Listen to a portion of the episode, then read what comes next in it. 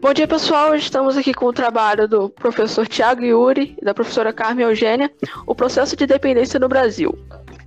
O nosso grupo é composto por José Guilherme. Fala, pessoal. Camila. Oi. Sofia. Oi. E Henrique. Salve.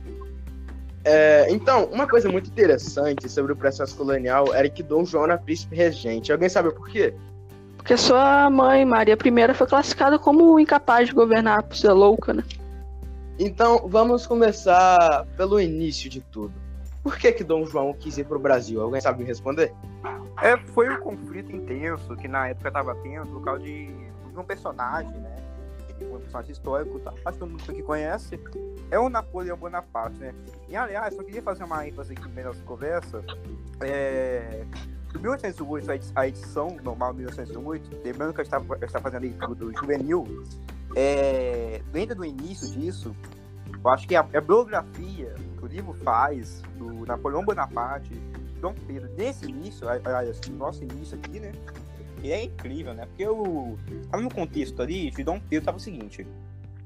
Ele, ele tava lascado, né? Porque ele tava. O Napoleão Bonaparte, ele tava num. Tava na guerra dele, sabe? E ele, e ele em frente à Espanha. E logo disso, é, todo mundo acho que todo mundo que conhece que é o bloqueio continental, né? Onde a Espanha ela faz uma aliança com a França, né? Então, e estava indo à frente e indo pegar Portugal, tá ligado? Sim, e Dom João ele se sentiu muito encurralado porque se ele respeitasse as condições impostas por Napoleão e parasse de negociar com a Inglaterra, a Inglaterra, que era uma antiga aliada, bombardearia Lisboa. Ou seja, se ficar o bicho come, se correr o bicho pega. Exatamente, ele decide sair de Portugal, né? Porque ele viu que ele, obviamente, seria atacado pelas tropas napoleônicas. E aí ele cruza o oceano, né? Pra vir pro Brasil e ficar numa condição teoricamente mais segura. Isso aí, cara, engraçado que Foi uma correria total quando ele veio e até fizeram o saque real. As camareiras ficaram muito, muito desesperadas para fazer as coisas. E a viagem não foi nem um pouco agradável, né? E aliás, cara, antes de tudo isso, né, antes da viagem, o João Pedro ele tava lascado, porque João Pedro ele recebeu uma carta do Napoleão Bonaparte é, para se render, né? E tipo, o que, que ele tava na hora? Ele tava enrolando a Inglaterra e a França. Para chegar uma carta. Foi Dom a... João, Henrique vai chegar uma, uma carta à França, tá? É de Londres, aí, aí é o seguinte, né? O. Demorava, eu acho que pelo que eu me lembro, tá?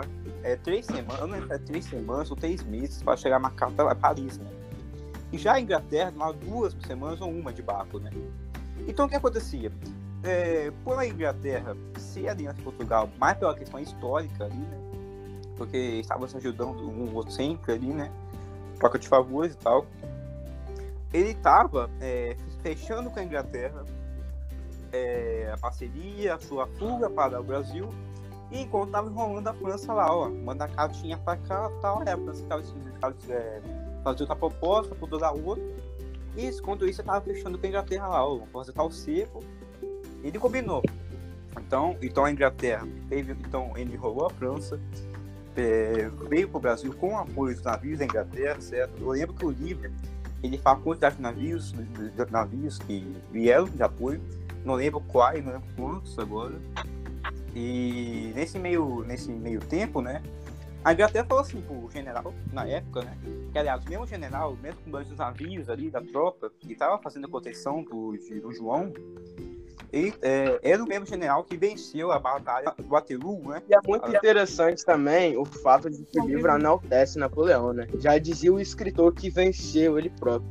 Napoleão em campo era equivalente a 50 mil soldados. Ele era um Exatamente. tão muito esperto, cara. A altura dele compensava a habilidade. A altura de 1,67 era o maior gênio militar na época. Correto, e, cara. e com muito poucos anos de idade, ele já dominou a Europa inteira, de certa forma.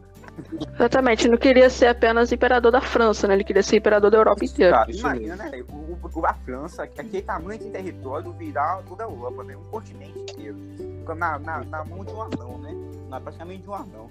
É, tem que ser uma E ele soube muito bem organizar, velho. Quando tiveram as revoluções, ele soube muito bem a hora de entrar no comando, como comandar. E aliás, cara, eu não sei se vocês sabem, mas o, acho que o livro ele deixa uma tese muito legal que se a Inglaterra e Portugal se juntassem, eles poderiam dar um pulo, né, na, na França. Poderiam, né? poderiam. Porque o Napoleão ele enviou um exército de 25 mil pessoas, só que essas 25 mil eram guerreiros iniciantes que chegaram em Portugal quase morrendo de fome.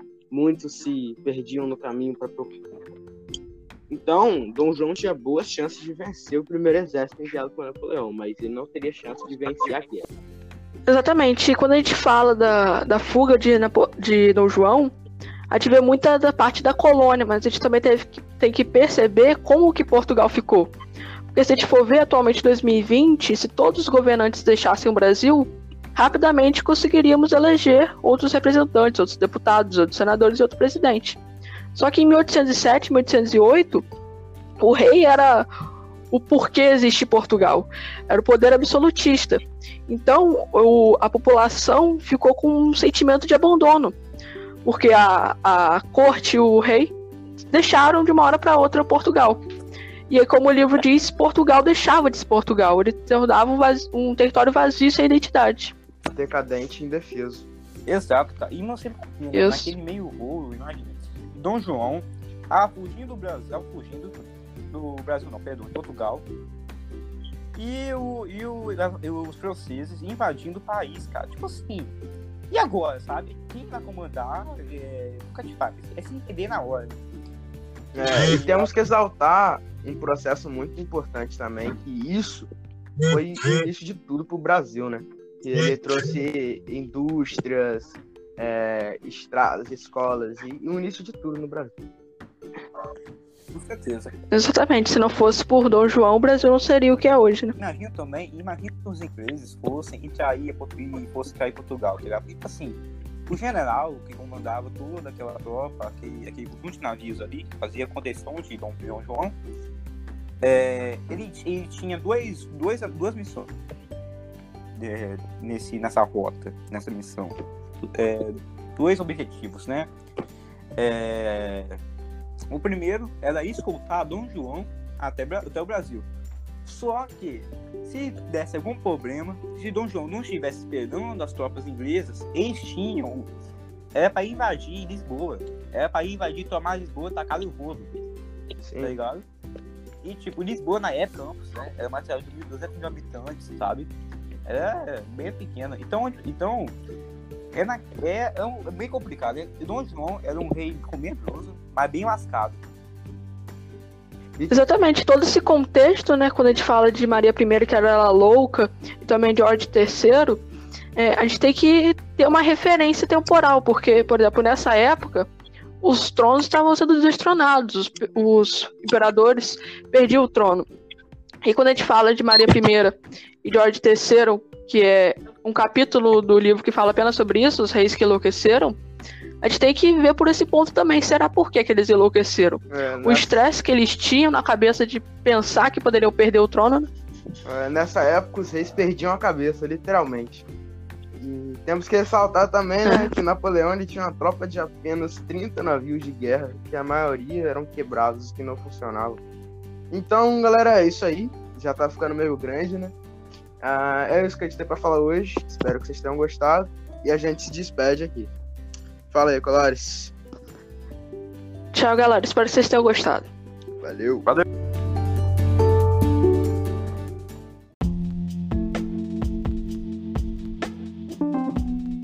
As integrantes: Beatriz Moura, Maria Clara, Júlia Amaral, Nino Coelho, Liv Caldeira e Graziele Peçanha.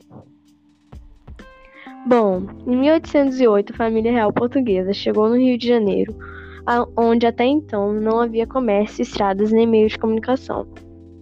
Com essa fuga, os portugueses ficavam surpresos e com sentimento de abandono, pois sem o rei o país ficaria sem rumo.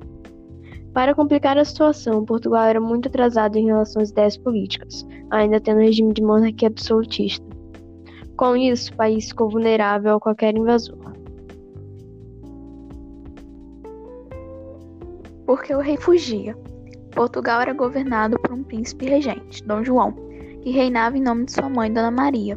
Considerado insano e incapaz de governar, ficava trancafiado no palácio de Quilmes. Dom José, herdeiro do trono, havia morrido em 1788, dando lugar para Dom João assumir, o qual não tinha sido educado para isso. Dom João era muito indeciso, relutava até o último momento em fazer suas escolhas, costumava delegar tudo aos ministros que o rodeavam. A fuga para o Brasil foi resultado da pressão irresistível exercida sobre ele pelo maior gênio militar, Napoleão Bonaparte. O plano de Napoleão era ser o imperador da Europa. Ele só não havia conseguido subjugar a Inglaterra. Napoleão decretou o bloqueio continental, que foi ob obedecido por todos os países, exceto Portugal. Por essa razão, tropas francesas estavam prontas para dominar Portugal e destronar seu príncipe regente. Dom João tinha alternativas. A primeira era ceder às pressões de Napoleão e aderir ao bloqueio continental. A segunda era aceitar a oferta dos aliados ingleses e embarcar para o Brasil, levando a família real e seus tesouros. Mas, mas se o príncipe aceitasse Napoleão, os ingleses bombardeariam Lisboa, sequestrariam a frota portuguesa e tomariam suas colônias ultramarinas, das quais o país dependia para sobreviver. Uma terceira alternativa que não foi considerada era enfrentar Napoleão dos lados do lado dos ingleses em Portugal, correndo o risco de perder o trono e a coroa, mas não estava ao alcance do inseguro e medroso príncipe regente. Os reis enlouquecidos. O início do século XIX foi difícil para o rei Jorge e Dona Maria, pois eles enlouqueceram. Há duas explicações para os, para os comportamentos deles. Uma delas é que eles sofriam de transtorno, transtornos mentais e a outra era simbólica. Era uma época em que os monarcas literalmente perdiam a cabeça. Em 1807, Napoleão estava no auge do poder e não perdia nenhuma batalha. Ele despertava medo e admiração. Foi esse homem que Dom João teve que enfrentar. A partir da Revolução Francesa, uma inacreditável sequência de eventos alteraria radicalmente o mapa da Europa.